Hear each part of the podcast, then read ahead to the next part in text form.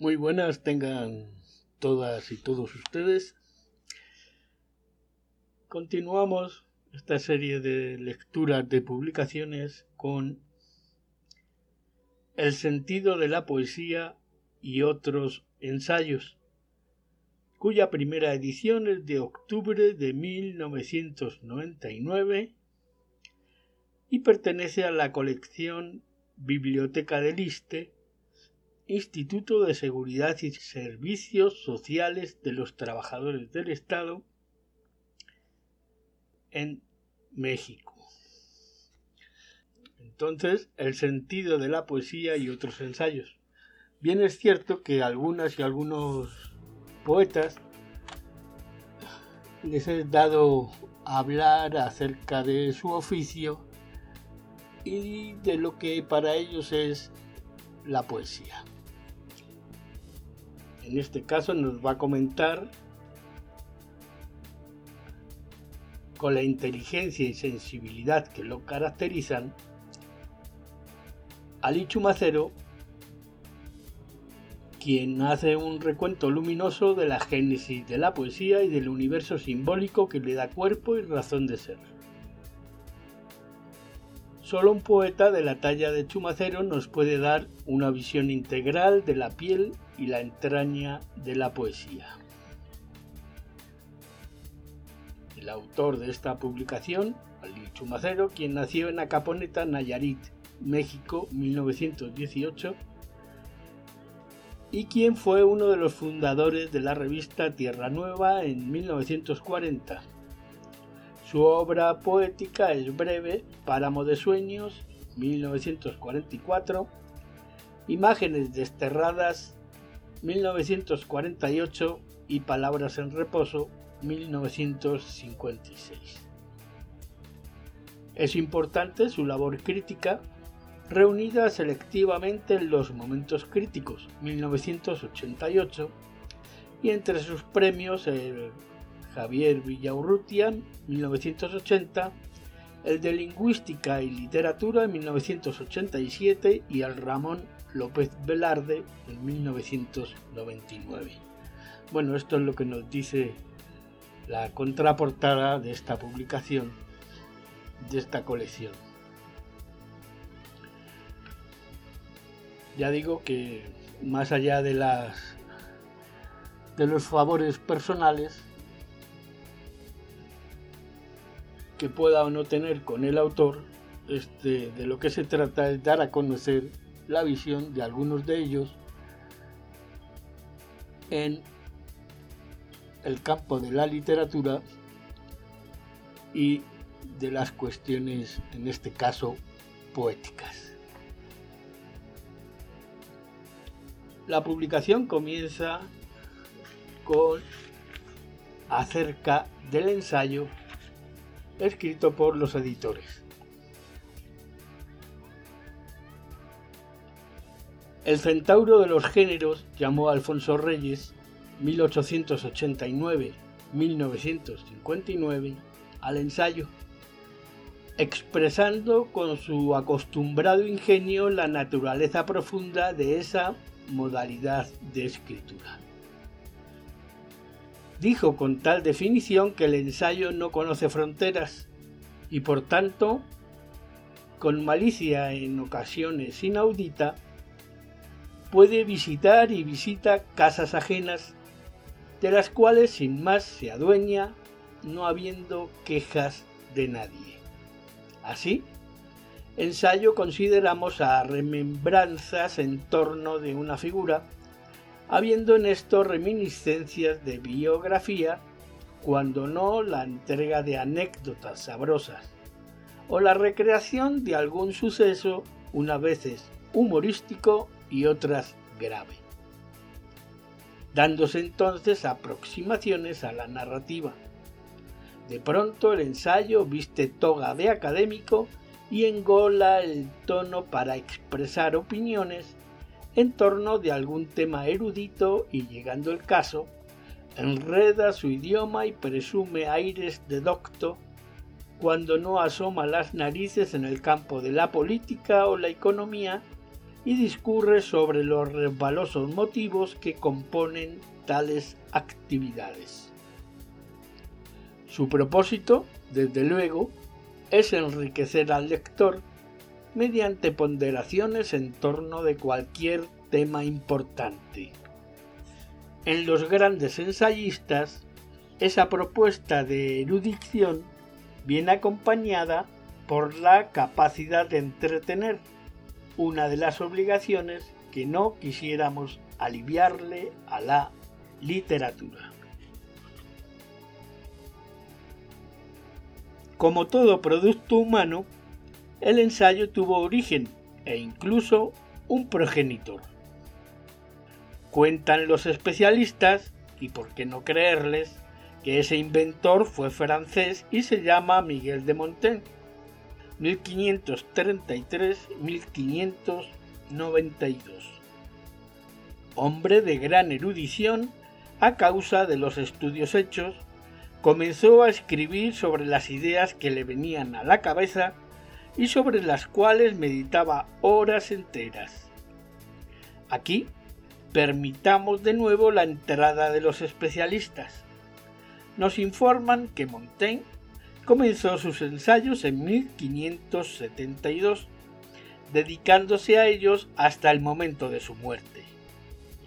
¿Por qué no concederle al autor mismo el informarnos de cuáles eran sus intenciones al escribir ensayos?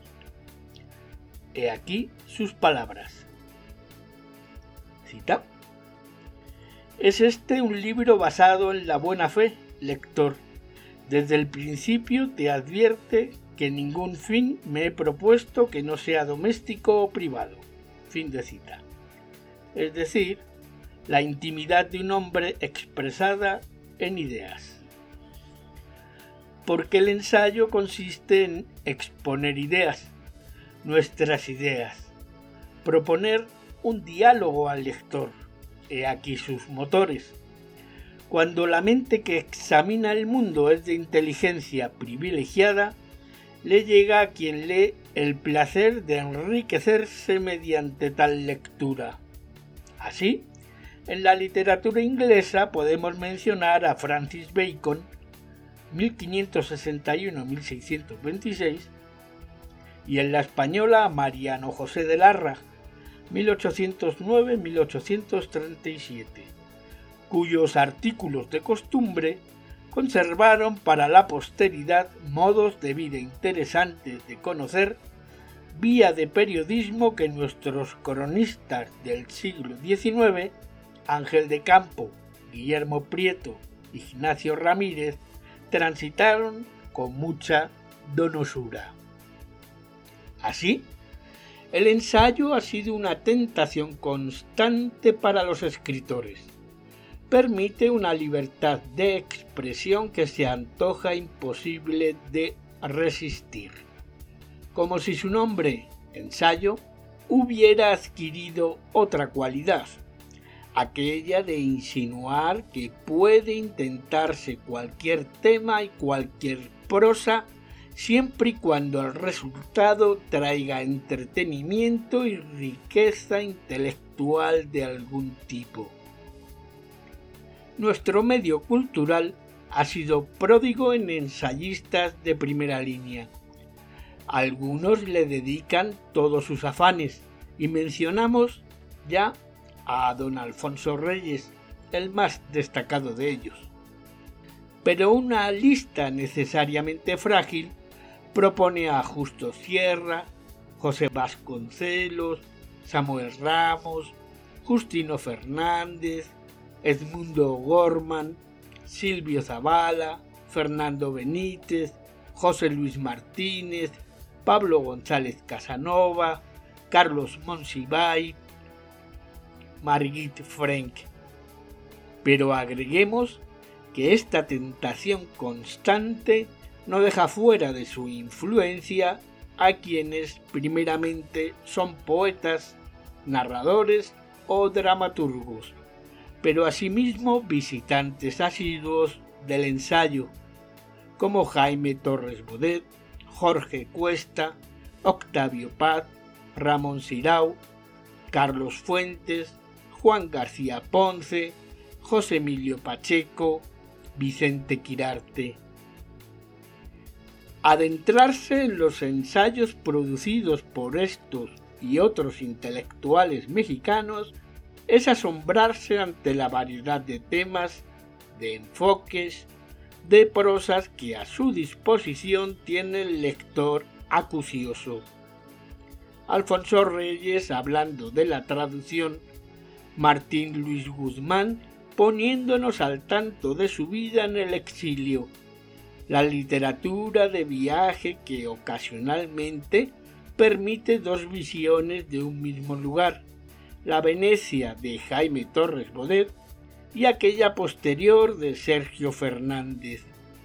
Las consideraciones de Sergio Pitol en torno de sus escritores preferidos, las incursiones de Juan García Ponce en terrenos de la pintura, la íntima y amorosa relación de José de la Colina con el cine, el examen de Juan Vicente Melo hecho por Luis Arturo Ramos, las visiones del rock establecidas por Juan Villoro a lo largo de varios años.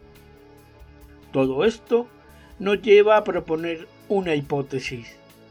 Muy ardua tarea la de quien intentara mencionar un poeta, un dramaturgo, un narrador ajeno a los cantos seductores del ensayo.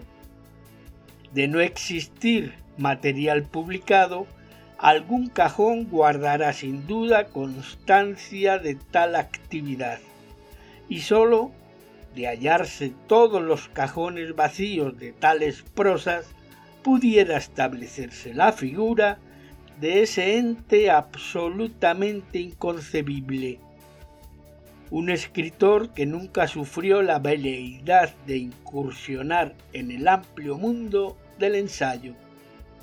Con todo lo anterior, esperamos haber despertado el interés y el apetito del lector, a quien se invita desde luego a transitar estos caminos, porque sin darse cuenta, la inversión de tiempo se le transformará en ganancias de espíritu.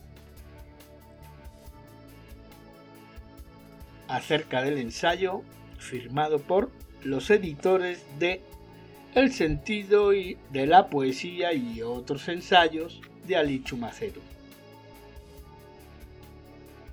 ¿Y quién es Ali Chumacero? Bueno, según Fernando Martínez Ramírez, nos escribe un epígrafe de William Blake que dice, lo grande es necesariamente oscuro para los hombres débiles.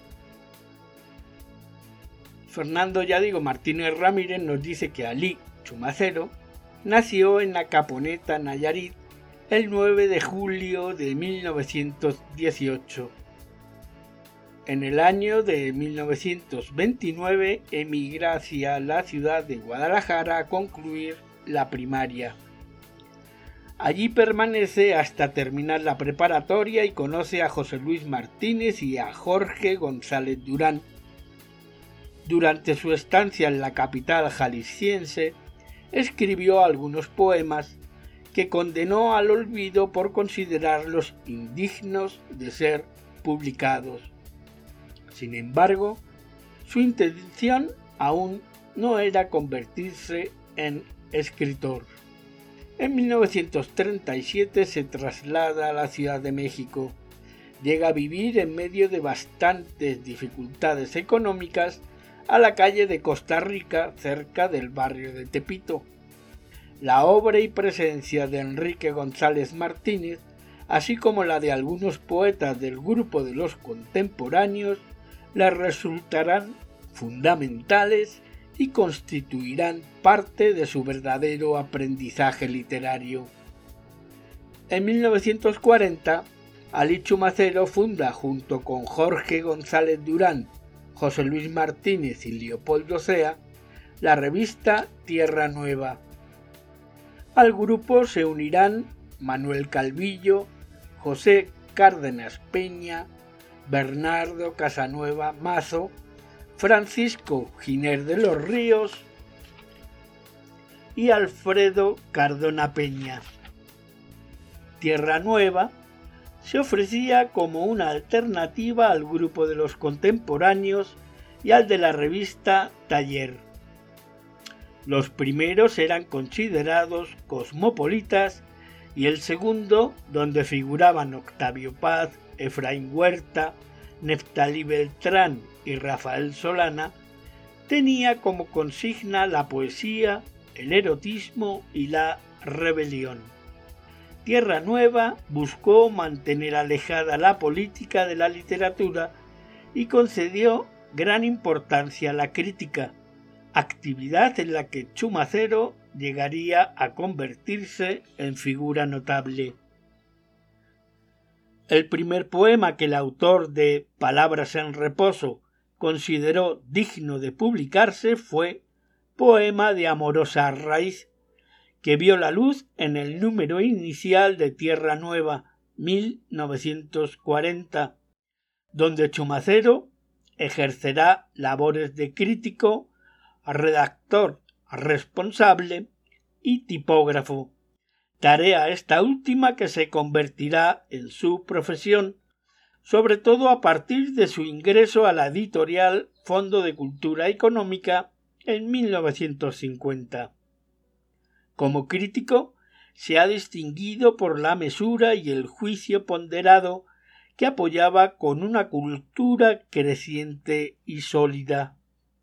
Cita la crítica debe enseñarnos, afirma en su ensayo Cometido crítico, a entender que una obra de arte no es un acto dado en el vacío, sólo porque la madre inspiradora así lo dijo y la musa estuvo acorde con ello.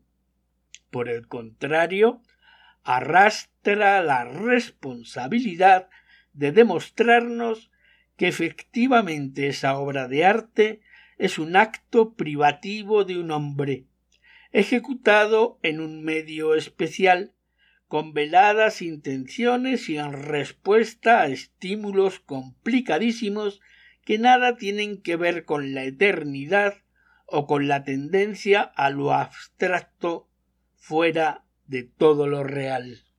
Fin de cita. Entre los años 1940 y 1942 reseñó los libros más destacados del momento, tanto de autores mexicanos como del exilio español.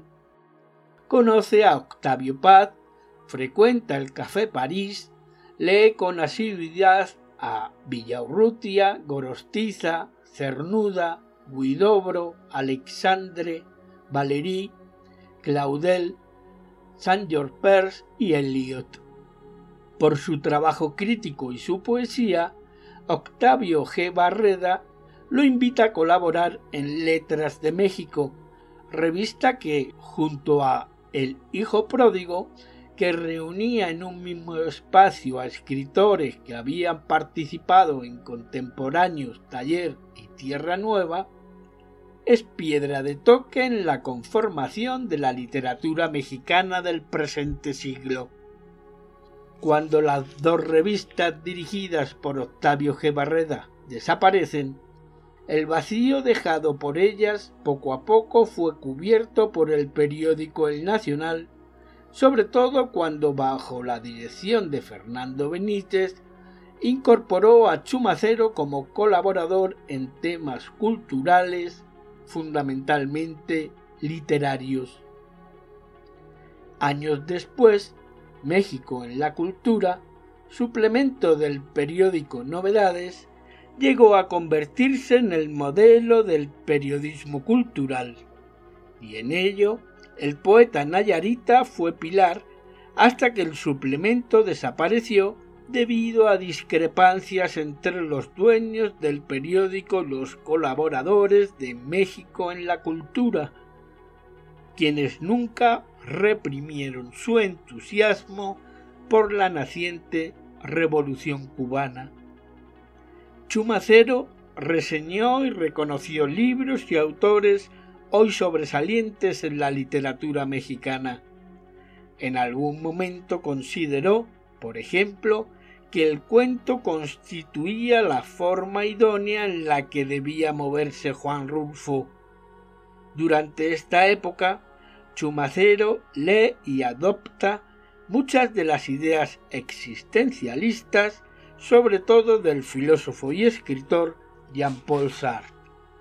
Tras la desaparición del suplemento de novedades, Chumacero colabora con Fernando Benítez en la fundación de La Cultura en México, publicación que fue posible gracias a la revista Siempre. También publica en el suplemento de Ovaciones, que dirigían Emmanuel Carballo y Alfredo Leal Cortés. Sin embargo, poco a poco se fue alejando tanto de la poesía como de la crítica hasta guardar un silencio.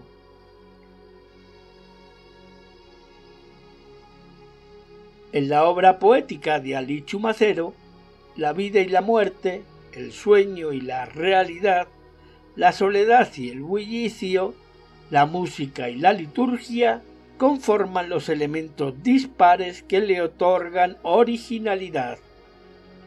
Sus poemas están escritos con minucia y sentimiento y la disciplina es nota constante. A lo largo de todos ellos, su autor se mantiene vigilante de los fundamentos místicos de la poesía. Es un poeta más esencial que sensual, más confidencial que imaginativo.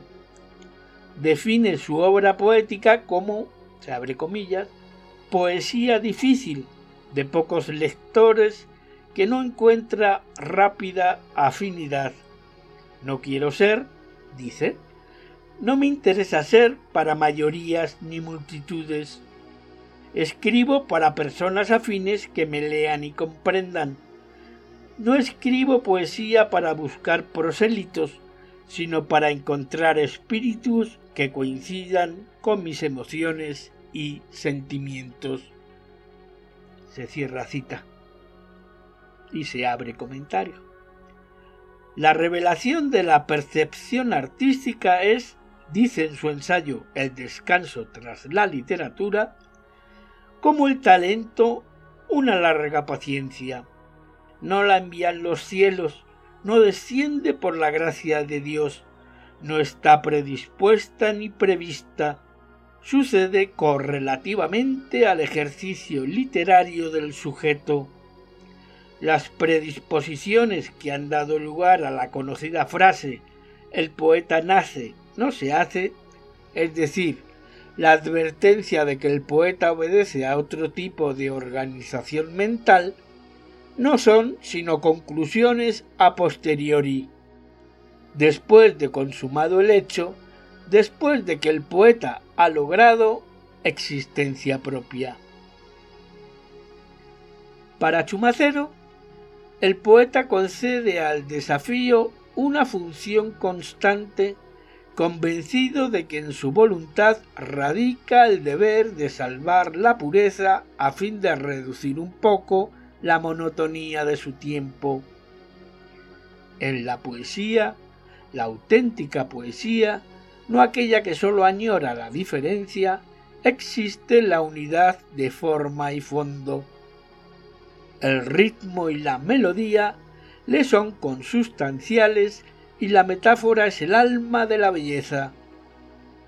La experiencia transcrita en el poema no debe ser algo irreal, no debe ser la ficción anónima de un hombre extravagante, sino la revelación de un mundo que el miedo a lo metafísico y la superstición le niegan al hombre común. El poeta vierte las cuestiones de índole personal no como una experiencia, sino como un significado. Es decir, la obra de arte rebasa a su autor y reinstaura el mito. El arte, en fin, como el sueño, es una forma de conocimiento. La justificación de la obra de arte es la originalidad. Sin esta, cualquier obra es fútil. Pero no debe confundirse lo original con la astucia o agilidad con que se maneja la frase, la sintaxis, dejando de lado el fondo. Usar minúscula donde no se debe, recortar los versos donde no es oportuno o inventar la ortografía en nada enriquecen el idioma. No hay que buscar una cualidad inteligente por el camino intransitable de la tontería, afirma Lichu Macero en su ensayo La originalidad en la literatura. Lo original es la hondura que la obra de arte tiene con respecto a la vida humana, aquello que maneja un concepto del mundo. Siguiendo a André Guidé, Chumacero afirma que el arte es original en cuanto más se acerca a lo clásico. Se trata de la convivencia ineludible del mundo del escritor, las relaciones sociales, el pecado, la mentira, los sentimientos y la razón. Cita. Cuando, desatendiéndose de tales superficies, buscando dentro del propio yo, allá donde reside la libertad del hombre, su angustioso derecho a disponer de sí mismo, empleando el reflejo que la conciencia proyecta sobre el mundo y desde ese abismo el escritor inicia la primera palabra, entonces es cuando se logra de veras la originalidad. Fin de cita. Toda obra literaria que no viaje hacia los orígenes está condenada de antemano a ser una obra de artificio. Ali Chumacero fue becario del Colegio de México 1952 y del Centro Mexicano de Escritores 1952-1953 desde 1964 pertenece a la Academia Mexicana de la Lengua. De 1971 a 72 fue director de ediciones de la serie 70 de la Secretaría de Educación Pública y ha recibido los premios que comentábamos al comienzo y que nos decía en la contraportada. Bueno, pues de estos ensayos incluidos de Alechu Macero, relacionados con el sentido de la poesía. Hay bastantes, son breves realmente. No comentaré todos, no leeré todos, más bien, este solo los que están relacionados estrictamente con lo literario o lo poético, puesto que en esta publicación también escribe ensayos literarios sobre algunos poetas, escritores y escritoras mexicanos. Entonces, comenzaré por el sentido de la poesía.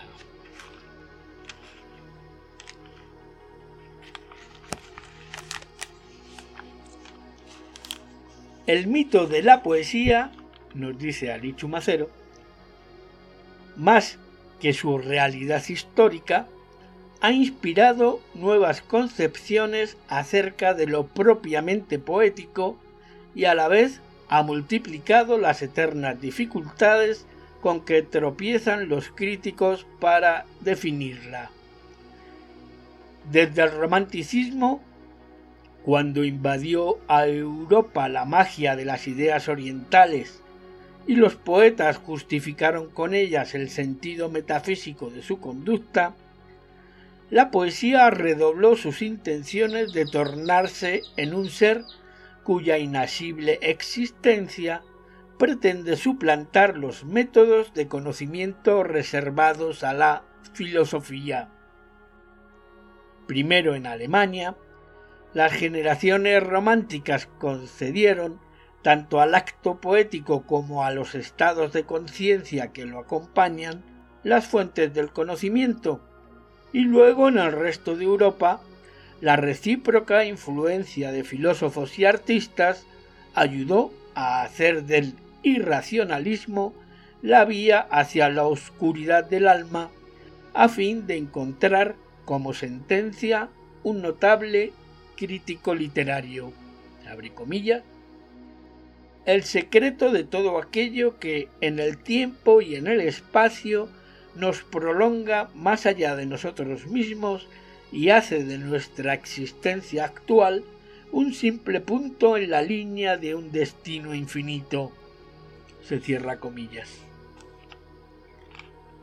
Mística y neurosis se dan la mano para llevar adelante, en términos religiosos a su manera, los afanes metafísicos impulsados por una locura romántica que enriquecerá el universo particular de que hablaba Heráclito. El sueño, la muerte, la nada, la penetración hacia el trasfondo de las apariencias físicas formarán el agua misteriosa donde ha de flotar en adelante la inspiración. Baudelaire es en Francia, si no el primero, el que con la mayor sapiencia y mando se traslada fuera de toda consideración histórica para hacer que renazca ese mundo en el cual, desde épocas antiguas y en ocasiones sin saberlo, han vivido los poetas. A sus ojos, la naturaleza se convierte en un diccionario de formas y en un bosque de símbolos, entrecomillado, por donde el poeta ha de cruzar hasta descubrir las raíces del universo interpretar la apariencia sensible, mirar por debajo de las superficies, reconocer el fundamento de las cosas, parecen ser atributos del espíritu y condiciones adecuadas para unirse con el todo. Se abre comillas. Se borran las fronteras entre el sentimiento de lo subjetivo y el de lo objetivo, testimonia Raymond el universo es devuelto al dominio del espíritu. El pensamiento participa en todas las formas y en todos los seres. Los movimientos del paisaje son percibidos, o mejor, sentidos desde dentro. El ruido de las olas y la agitación del alma, el flujo y el reflujo, engendran un ritmo que ya no se distingue del del corazón, del de la sangre. La palabra actúa por los labios del poeta como un abismo en que la materia y el espíritu se confunden. Paul Valéry, al definir la poesía, tuvo presente aquellos descubrimientos de los primeros románticos. Por ello, la consideró como un intento de representar por medio del lenguaje lo que, se oscuramente tratan de expresar los gritos, las lágrimas, las caricias, los besos, los suspiros, etc., y que parecen querer expresar los objetos en lo que tienen de apariencia de vida o de supuesto contorno cierra. Hasta cierto punto, otras corrientes poéticas difieren de esta definición. La palabra, para algunos poetas, marcadamente para los surrealistas, es un medio de acción que transpone el enigmático fundirse con el universo y tiende a hacer variar la realidad. Rambaud, por ejemplo, habló de cambiar la vida y con ello prefiguró la acción a que me refiero, la cual conlleva pretensiones morales y, acaso, también políticas. Con esa expresión insinuó la acción de la palabra contra la realidad inmediata, usando la fuerza de lo irracional, a fin de influir de veras en un mundo donde el poeta vaga sin otra salvación que sus propios pecados. La palabra deja entonces de ser un instrumento, un simple movimiento del espíritu, y se convierte, como quería Roland de Reneville, en el espíritu en movimiento, entrecomillado. La rebelión, la destrucción, fundadora de El tiempo de los asesinos, impulsan a perturbar el orden, el bienestar, la tranquilidad, las convenciones que petrifican la sociedad de Occidente, la voluptuosidad del desorden al que todo poeta que se aprecia habrá aspirado alguna vez, crea de pronto facultades que lo harán comunicarse con una realidad que está más allá de lo que los sentidos perciben. Rimbaud, dice Marcel Raymond, flotando en ritmos de música, vivió para esas aventuras excepcionales en que el universo, por fin devuelto a sí mismo, se sufre desde lo interior como una hoguera imponderable de donde brotan para caer incesantemente llamas y llamas se cierra cita. Es la danza por medio de la cual el espíritu cree gozar de la comunicación con el todo, absorbido por una esencia sagrada, entrecomillado. En medio de esa violencia en que escribe la música de su propia danza, el poeta no pretende sólo desplomar los muros y permanecer a la intemperie iluminado por las alucinaciones y sin esperanza de alcanzar la otra orilla, sino que intenta reemplazar el universo sensible que tanto desprecia con otra realidad menos contingente. De acuerdo con el aforismo de Novalis, la poesía es lo real absoluto. De ahí que no resulte exagerado afirmar que un objeto mientras más poético es más verdadero. Misión del arte es, en consecuencia, además de conmovernos y apartarnos de la realidad, hacernos entrar en una realidad más auténtica y, si puede decirse, más real, entrecomillado. Baudelaire, Mallarmé, Rimbaud, en otros campos Federico Nietzsche, abrieron la grieta por donde los demás han irrumpido hasta rematar los surrealistas y sus seguidores que incursionan en la política y aun en la religión aplicando sus concepciones teóricas.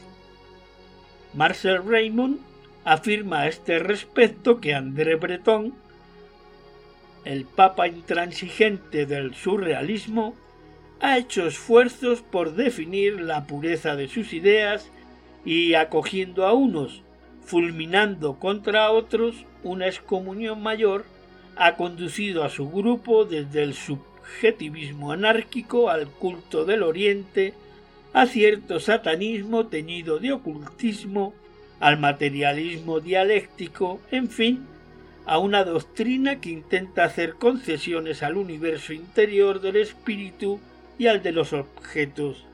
Se cierra comillas. De Baudelaire al surrealismo, de Marcel Raymond traza el puente que va desde el simbolismo hasta la última guerra mundial.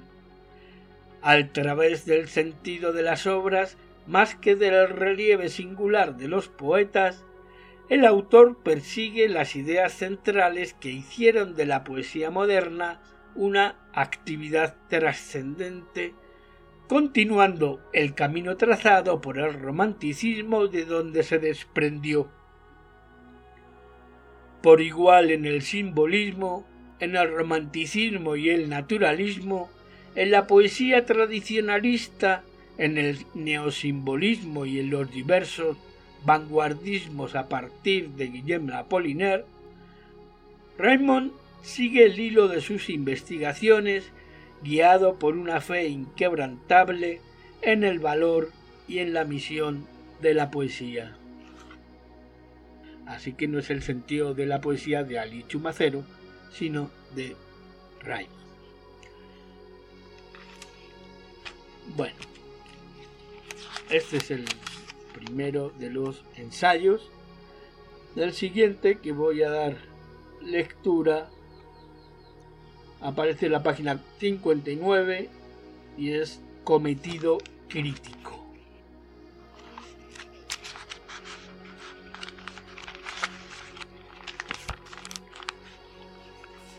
Cometido crítico. Saber lo que el poeta representa en el conjunto de la sociedad al lado de sus coterráneos y contemporáneos es una de las misiones de la crítica. Intenta establecer, bajo los aspectos más contradictorios y complementarios, la situación exacta de ese tipo humano que, a espaldas muchas veces de actos importantes y oportunidades que en otros aspectos lo conducirían al éxito, prefiere entregar su tiempo a la construcción de poemas cuya calidad empieza él mismo por poner en duda.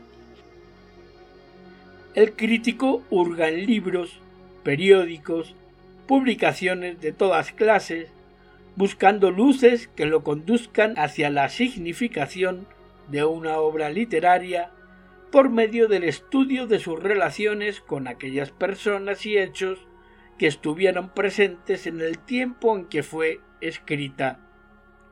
De esa manera, un poema va resultando conectado en el sitio que, al momento de ser escrito, sostenía con el mundo circundante.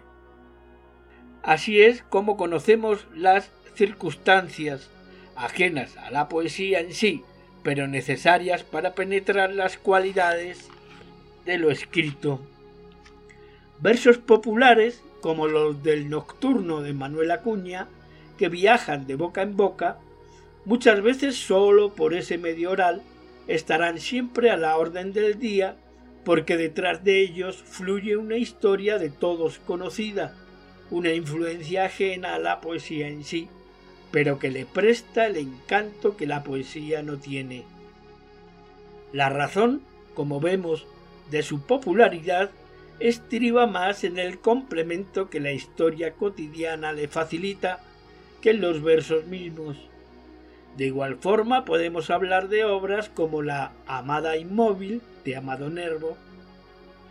Quien haya conocido este libro no podrá sentir del todo su gozo si no sabe de antemano el hecho que lo hizo nacer, esa circunstancia de que hablo y, que condicionan extraliterariamente a toda obra de arte.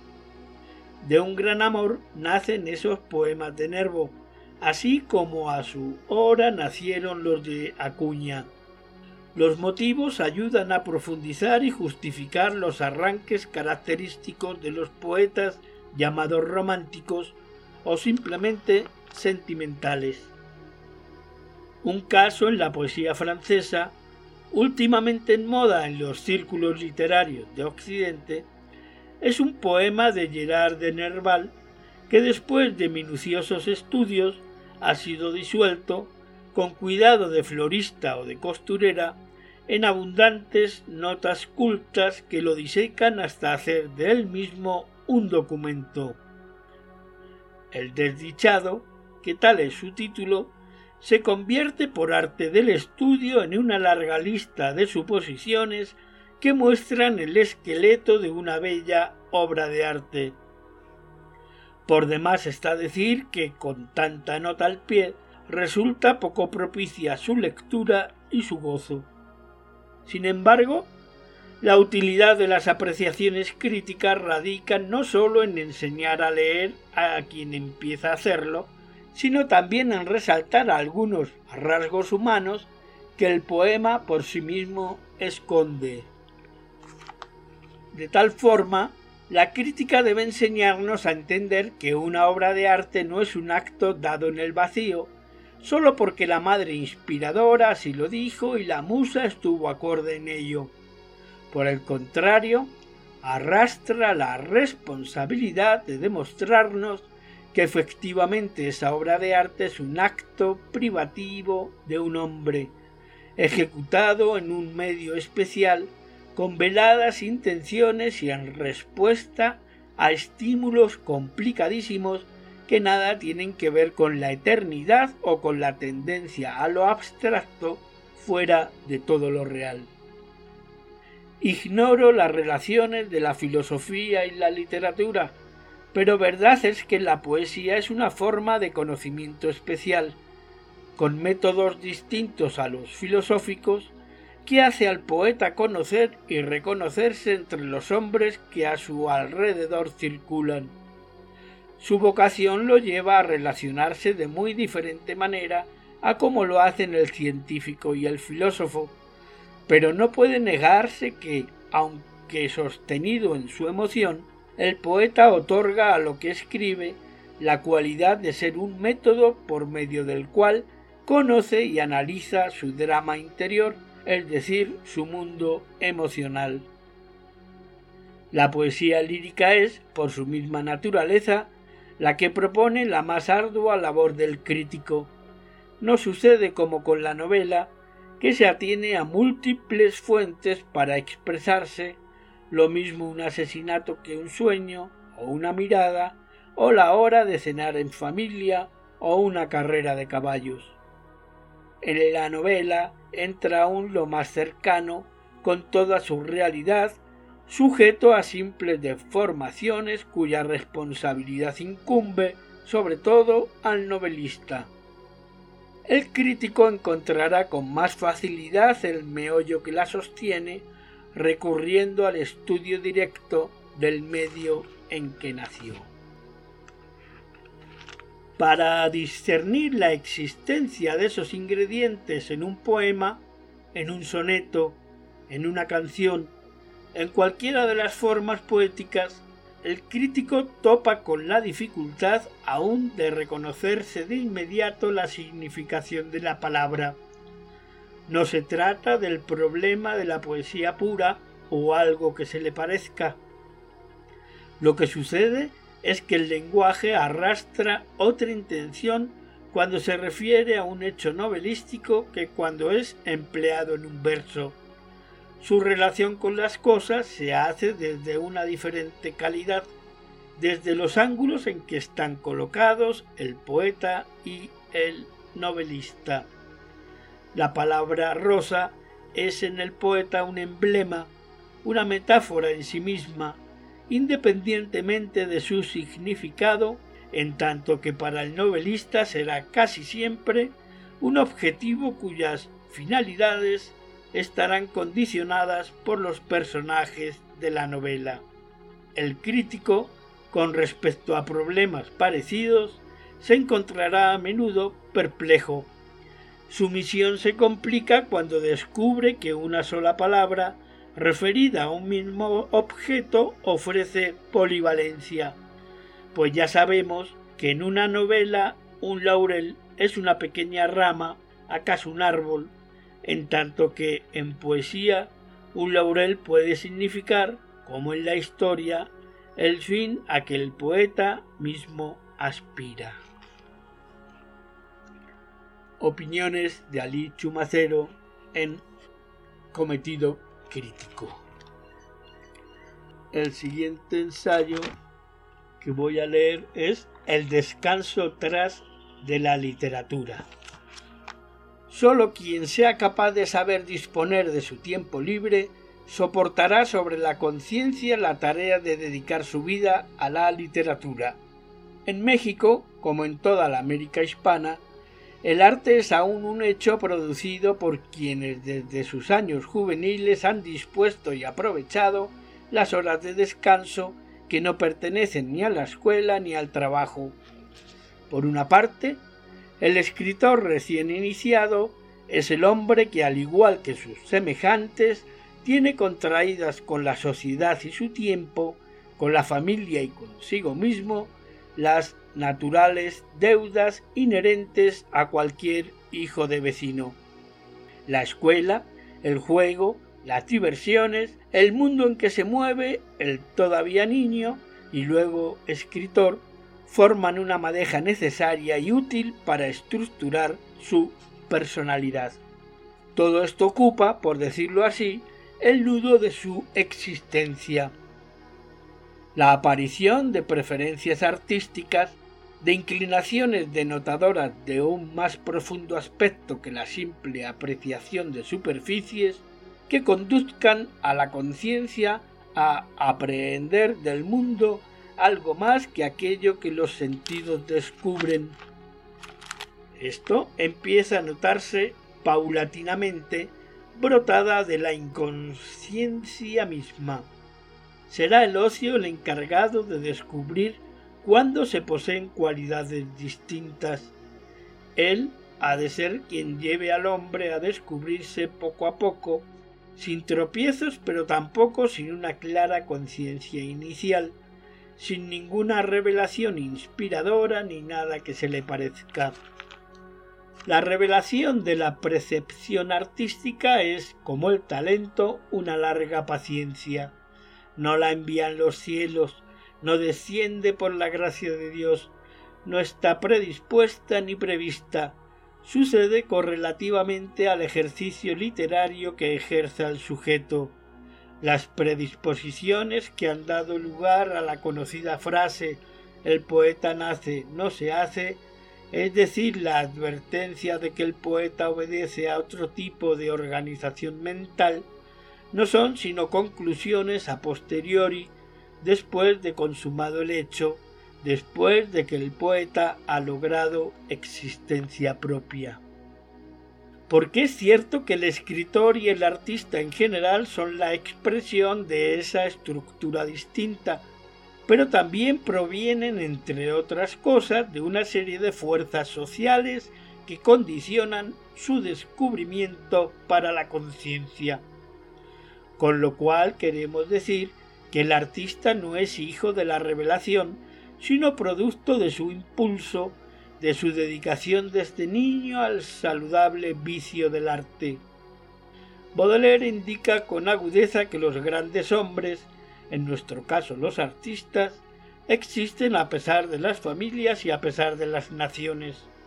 Son, pues, el fruto de su ceguera personal, de su hábito irremediable de navegar contra la corriente, de negar muchas veces evidencias y necesidades culturales, como asistir a la escuela, por ejemplo, para dedicar el tiempo a esa forma de conocimiento que es el arte a un amigo mío cuya profesión es el toreo, le preguntaron alguna vez por qué había elegido tan peligrosa actividad. Él, con muy buen tino, contestó enseguida porque de esa manera no tendré que trabajar jamás. Sabia fórmula que no en todas las artes es posible conciliar, dedicar por completo la vida a aquello que más nos apasiona y al mismo tiempo prescindir totalmente de cualquier trabajo ajeno a lo que forma nuestra pasión.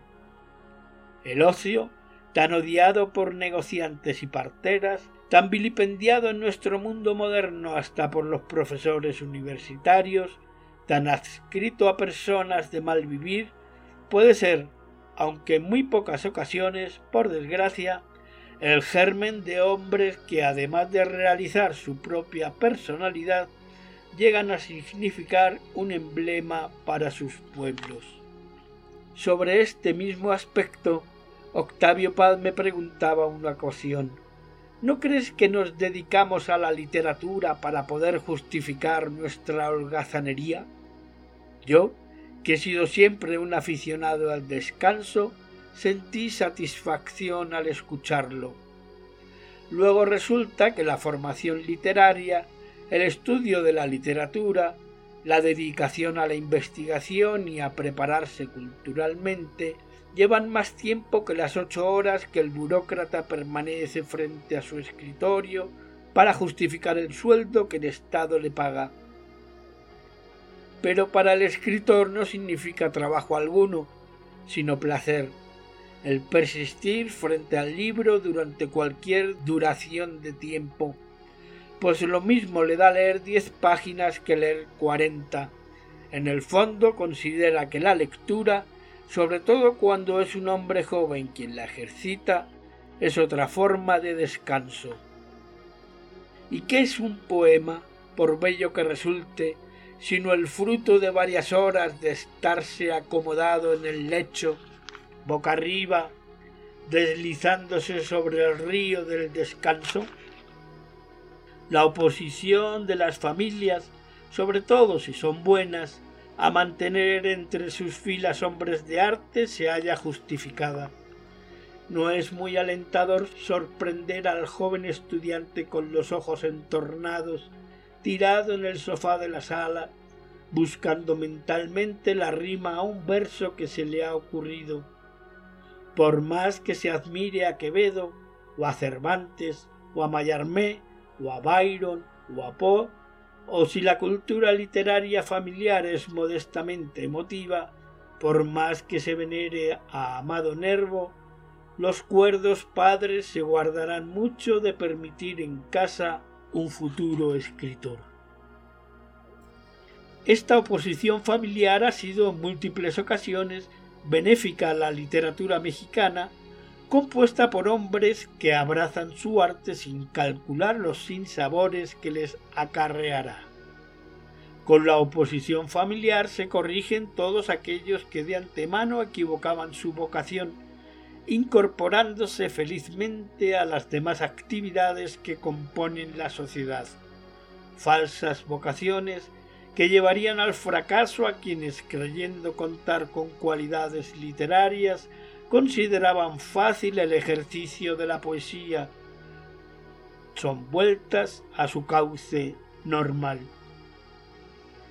Un filósofo, decía el doctor José Gauss, es a menudo un poeta fracasado. En idéntico caso se encuentran tantos abogados, médicos, banqueros y también tantos poetas que a pesar de su fracaso continúan con la pluma en la mano agregando necedades a nuestra literatura y haciéndola por lo mismo más difícil de escombrar. Si hubieran escuchado el regaño paterno, ahora serían hombres útiles a la sociedad, o por lo menos su ausencia sería provechosa a la poesía verdadera. Hubieran sido mejor empleadas sus horas de descanso.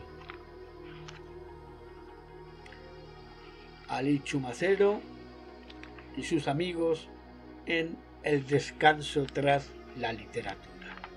A ver el siguiente ensayo, El alma romántica. A la imaginación del poeta han correspondido en la historia del pensamiento tendencias filosóficas más o menos afines. El último alcance que se puede designar a la poesía no sólo ha de ser la reducción psicológica en fórmulas graduadas exclusivamente por el poeta, sino que en ella se han de advertir afanes que, por definición, preocupan a la filosofía desde su nacimiento.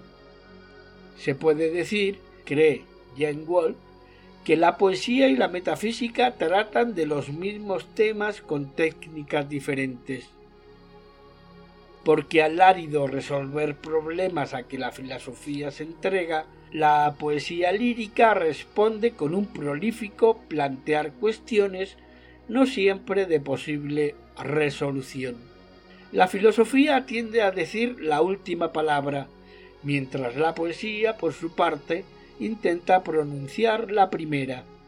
A veces, aquella convierte en teorema lo absoluto y siempre esta hace ascender a lo absoluto las preocupaciones cotidianas. La disparidad entre una y otra, empeñadas cada cual en reducir el mundo y el tiempo a las capacidades del concepto o de la palabra, ha conducido a que entre filósofos y poetas haya a menudo contrarios puntos de vista derivados de las disímiles orillas desde donde arrancan la aplicación de sus propósitos. Si bien es cierto que el hombre no se baña dos veces en la misma corriente, también es verdad que ama aquello que no ha de mirar dos veces. Un espejismo muy común incita a los poetas a pensar que lo que un verso encierra constituye el meollo de lo que los filósofos de épocas posteriores habrán de desarrollar. Convencidos de que la imagen antecede al concepto, creen preceder, por decirlo así, al esbozo de la futura obra filosófica. Es decir, como si la imagen intuida fuera el paso previo a la racionalización del discurso. Hablar de una rosa en las tinieblas, reconocer los espectros que recorren a ciertas horas la imaginación, descubrir comunicaciones con la naturaleza por medio del amor, emprender el disciplinado descenso a los infiernos de lo inconsciente, alentar el dolor como forma de conocimiento, convertir el universo en alma, tocar el cielo al tocar un cuerpo humano, estas y muchas otras son imágenes y palabras gratas todavía al poeta contemporáneo que integran ese universo poético en el cual se ha querido ver un primer eslabón de la filosofía. Novalis daba ejemplo de cordura al aconsejar el olvido de esa aparente riña suscitada por cuestiones de precedencia. Sin filosofía, dice en sus fragmentos, los poetas son imperfectos. Sin poesía, son imperfectos los pensadores y los críticos. Cierra cita. No iba más cerca Shelley al asegurar en su defensa de la poesía que la distinción entre filósofos y poetas había sido ya superada. De esa hermandad entre pensamiento e inspiración, el romanticismo europeo hizo aflorar a la conciencia la magia que irrumpe como fuego purificador de las almas. Por esa misma puerta, otros abocarán en el subjetivo recurso de desalojar del espíritu todo concepto ajeno al del amor. Holderlin exigía, por ejemplo, honrar el alma de los amantes porque el ser divino habita en ellos. El de más allá, fidelísimo a las ideas aceptadas, hará del desorden el pan de cada día, y no serán escasos los que se recogerán en la intimidad de la noche o de la muerte, como el viajero que torna a casa antes de empezar la aventura. En todo ello, los estados mentales propios del poeta incrementan la ordenación del caos y dejan fluir el alma colectiva circuida por palabras traducibles en conceptos. El conflicto personal descubre por ese medio la comunidad de los hombres, que delegan en el poeta la tarea de relatar sus horas de soledad y traducir aquello que deseaban fuera expresado. En su anhelo de revelación, la poesía resulta ser lo realmente absoluto y la palabra ya no es solamente un movimiento del espíritu, sino el espíritu en movimiento, entrecomillado.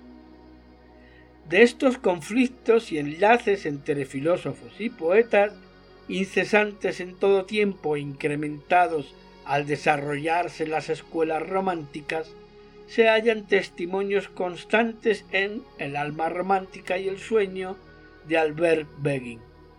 Con sobra de razones, caracteriza el parentesco que existe entre los poetas alemanes y franceses del siglo pasado, predispuestos todos a internarse con similar tesón en los campos de la filosofía y de la literatura. Sus argumentaciones deslíen definitivamente el casi mítico prejuicio de considerar el romanticismo como una actitud que confía la obra de arte a la negación de las reglas y el buen sentido. Begin persigue estrechamente esa correlativa existencia de las ideas y las imágenes. Nunca la literatura había ocurrido con tal fiebre a la indagación de sus propios supuestos, o por lo menos jamás lo había hecho con tal profundidad, y nunca el poeta había aceptado con semejante conciencia su papel de vaticinador. Begin no sólo establece con seguridad el contenido especulativo de las obras escritas, sino que destaca con vigor las ideas esenciales a las que se afiliaba cada uno de los escritores. Algo como una especie de conocimiento se encerraba en la expresión poética. Al igual que los místicos, el poeta encendía la imaginación con pretensiones de tocar el centro de lo absoluto.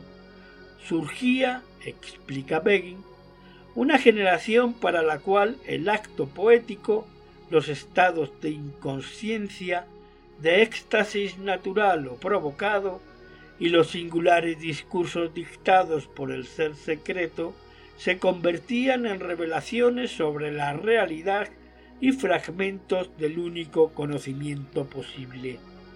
Fin de cita.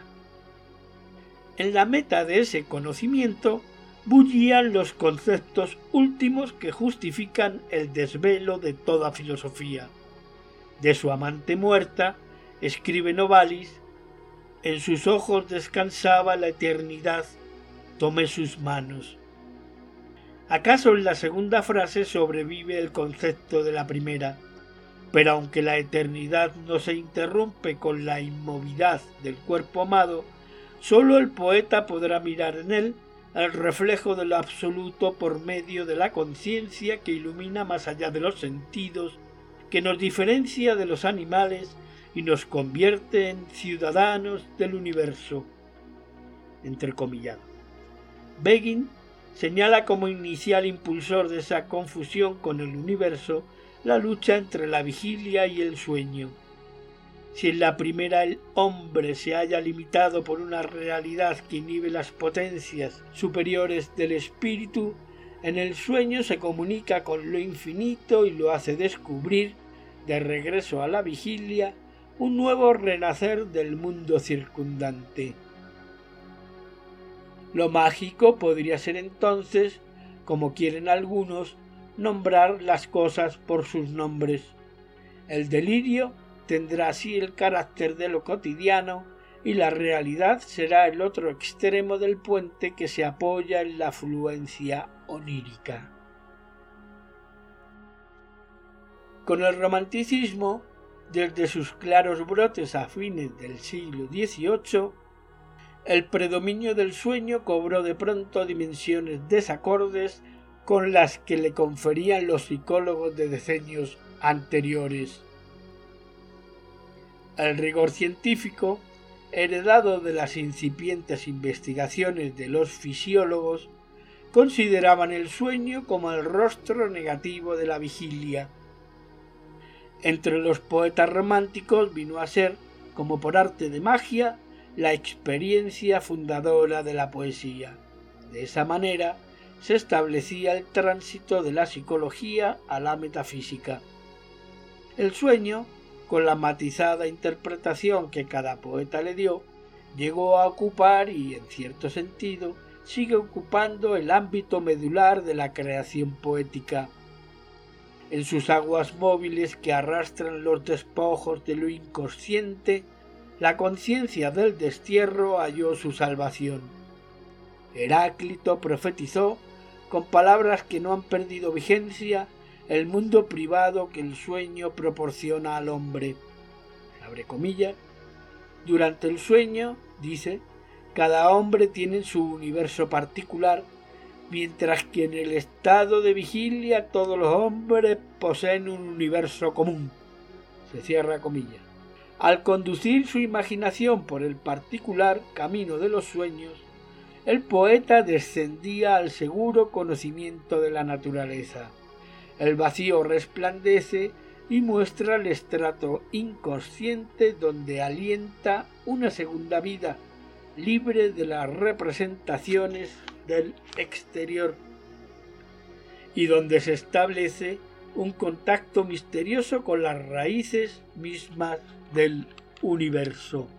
En esa analogía entre espíritu y universo, captado este último por la angustia, vio Baudelaire la reconciliación con la vida y contempló, cita, la unidad eterna a través de la multiplicidad de lo sensible. Cierra cita. Mallarmé quiso ir más allá al sospechar la identidad entre la conciencia humana y la conciencia divina. Un deber de perfección lo hizo preferir ante los objetos reales la sonoridad, el poder de su gestión y el colorido de las palabras más que su significado, y desde ahí iniciaba el primer verso que él atribuía a Dios. Rimbaud, a su vez, confirmó lógicamente con su conducta posliteraria las premisas de su credo atormentado. Se abre comilla, su aspiración a volver al estado salvaje, a abolir todo aquello que en el curso de su historia el hombre ha tomado por conquistas y progresos suyos, no era tan ajena a la nostalgia primitiva de los románticos para que dejaran de ver en ella llevada a cabo con una temeridad genial extraordinaria, la continuación de sus búsquedas. Cierra cita. Contra la alegría, Rimbaud se abandona a la eternidad de las sensaciones y acaba por comprender que no ha estado en el mundo, entre comillas. Dadas las inclinaciones literarias de Begin, para él es Gerard de Nerval, la encarnación más honda de las ideas del sueño como forma de conocimiento. En el principio de su Aurelia, Nerval expresa la clave de esas ideas particulares que eran el acervo común de los poetas de su siglo. Se abre comilla, los primeros instantes del sueño son la imagen de la muerte. Se cierra comilla. Como al través de un subterráneo, el espíritu se cruza con apariciones inmóviles que habitan la mansión de los limbos. Se cierra comilla. Traspuestos esos instantes en que la conciencia deja de existir provisionalmente, pasamos a una segunda vida, a la vida del sueño. Ahí el conocimiento cobra todo su esplendor y el poeta cobra razón de sí mismo. Es cuando, se abre comilla, una claridad nueva ilumina y pone en juego esas apariciones extravagantes. Dos puntos. El mundo de los espíritus se abre para nosotros. Se cierra cita. Independientemente de las posiciones personales que los poetas franceses adopten frente al sueño, así lo consideren como la verdadera vida o como el conducto que la vida terrenal les propone para acercarse al conocimiento superior, es obvio que se encuentran en situaciones semejantes a las adoptadas por los poetas alemanes. No solo en Novalis y Hölderlin el sueño se rescata de la oscuridad. Albert Begin aclara expresamente cada uno de los estadios por que pasó en Alemania el desenvolvimiento de tal incorporación. Desde Lichtenberg Maurice, Troxler y Carus, hasta Jean-Paul, Thiel, Arnin, Brentano y Hoffman. La gran comunidad de poetas de la noche queda ahí admirablemente elegida y son diseñadas sus prolongaciones en unos y en otros. Fenómenos homogéneos es posible observar en la poesía francesa.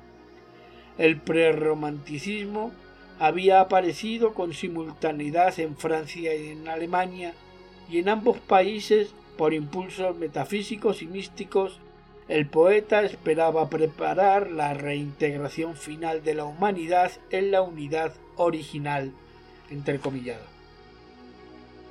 Entre tanto fantasma, reales sólo por la acción de la poesía, Albert Begin no desdeña reconciliarse optimistamente con las efusivas ideas de los poetas. No resulta extraño, pues, que concluya su libro con estas afirmaciones. La soledad de la poesía y el sueño nos libera de nuestra desoladora soledad. Del fondo del abismo de la tristeza que nos había apartado de la vida, se levanta el canto a la más pura alegría. Entrecomillado. Ali Chumacero. Es curioso cómo en estos ensayos lo que hace Ali Chumacero es a través del libro de un autor que habla sobre el tema del ensayo, este hace toda eh, hace todo su escrito literario. Es interesante esa manera. Y para ya no cansarles demasiado más, voy a concluir con este la originalidad en la literatura, página 127. Ya digo, hay más ensayos relacionados propiamente con autores y autoras mexicanos. Este, pero estoy, estoy leyendo, estamos leyendo los correspondientes a lo literario y lo poético. en este senso. La originalidad en la literatura.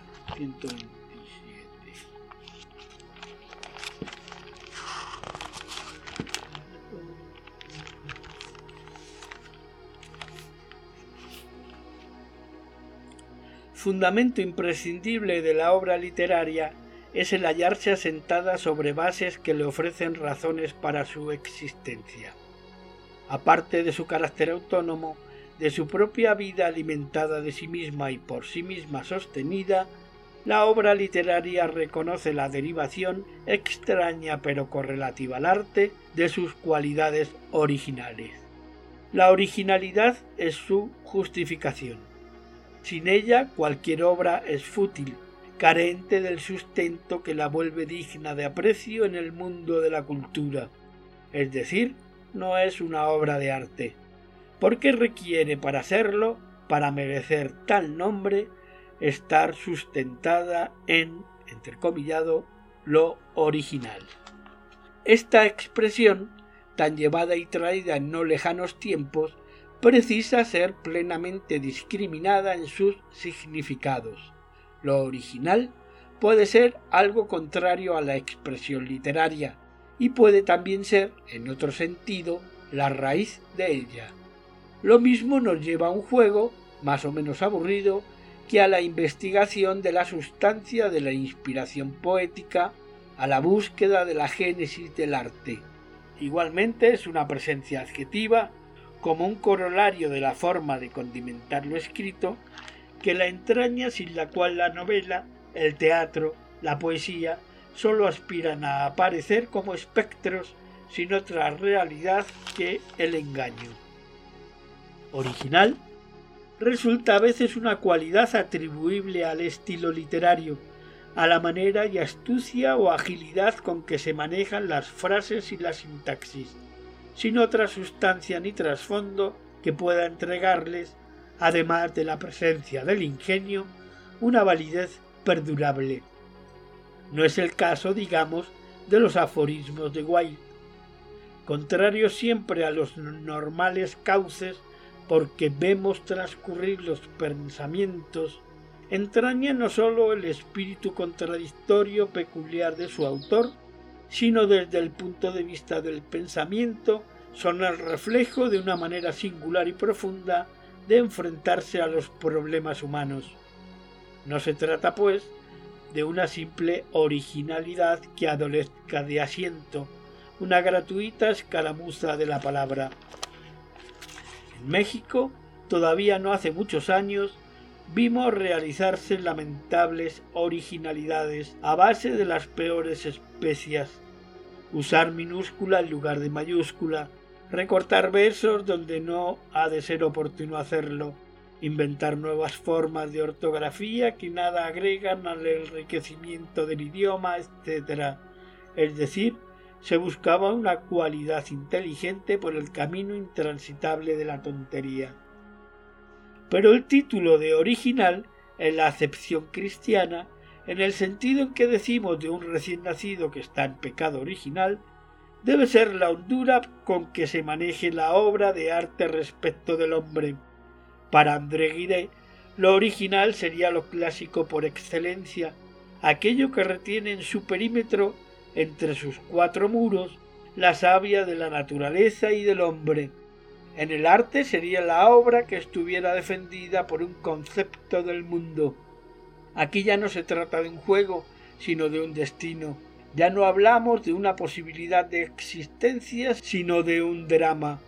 El arte es original en cuanto más cercano se halla de las esencias de lo clásico y en cuanto más alejado se encuentra de los propósitos de ser original. En él se encierra por igual el mundo del escritor, la realidad ambiente, las relaciones sociales, el mundo afectivo, de idéntica manera que el mundo racional, el pecado, que la mentira, etc. Es verdad que la fácil originalidad se puede conseguir por indefinidos e innumerables caminos. A ella se llega cometiendo actos que por extraños a la persona humana lleven a sitio aparte a quien los ejecuta. Se es original caminando en un pie por la calle, dejando de beber líquidos embriagantes, mascando chicle, enamorándose de la propia esposa. Pero todo esto se reduce en último análisis a un ingenuo accidente de la vida humana. Son actos hechos per accidens, pues su índole no alcanza más allá de superficies más o menos amables y graciosas no es posible atribuirles calidades de perdurabilidad. No llegarán por lo mismo a ser estilos de existencia, atributos dignos de ser llamados vitales en el hombre. Cuando, desentendiéndose de tales superficies, buscando dentro del propio yo, allá donde reside la libertad del hombre su angustioso derecho a disponer de sí mismo, empleando el reflejo que la conciencia proyecta sobre el mundo y desde ese abismo el escritor inicia la primera palabra, entonces es cuando se logra de veras la originalidad. Sólo entonces se torna posible, por el conocimiento emotivo de esos mundos privados, ir hacia los orígenes de la realidad humana, al sitio donde se sustentan la génesis de la inspiración no importa que se trate de la Ilíada, de nuestro Popol Vuh, de Baudelaire o de Keats. De tales premisas hemos de concluir que lo original, la auténtica originalidad, reside en las raíces mismas del arte, es la base desde donde se proyecta hacia el mundo de la cultura, es por tanto un producto de la actitud del escritor sobre el mundo, sobre la razón de su existencia y lo mismo refleja implicaciones con la vida sensual que con su situación económica. No es, desde luego, una búsqueda, sino un hallazgo, no es un propósito, sino un trasfondo para el verdadero escritor. Lo original queda circunscrito y limitado a sustentar la obra de arte, dándole de paso la validez sin la cual ésta prescribiría con la contingencia que la hizo nacer, moriría apenas salida al mundo, pues toda obra literaria que no intente el viaje hacia los orígenes está previamente condenada, será una obra de artificio. Esta es la opinión mediante el ensayo literario de Alichu Macero, que da pie, por supuesto, a hablar sobre la poesía, sobre el arte y todo lo que le circunda en este el sentido de la poesía y todos ensayos, publicación del Instituto de Seguridad y Servicios Sociales de los Trabajadores del Estado, colección Biblioteca del Iste, primera edición octubre de 1999. Aquí nos faltaría saber en qué año está escrito cada ensayo que acabo de leer. Pero la publicación en sí es en 1999. Bueno, pues muchas gracias por la paciencia, por la escucha y desde luego por interesarse en todo lo literario, poético, cultural, en escuchar y en estar de nuevo ahí. Saludos, pásenlo bien.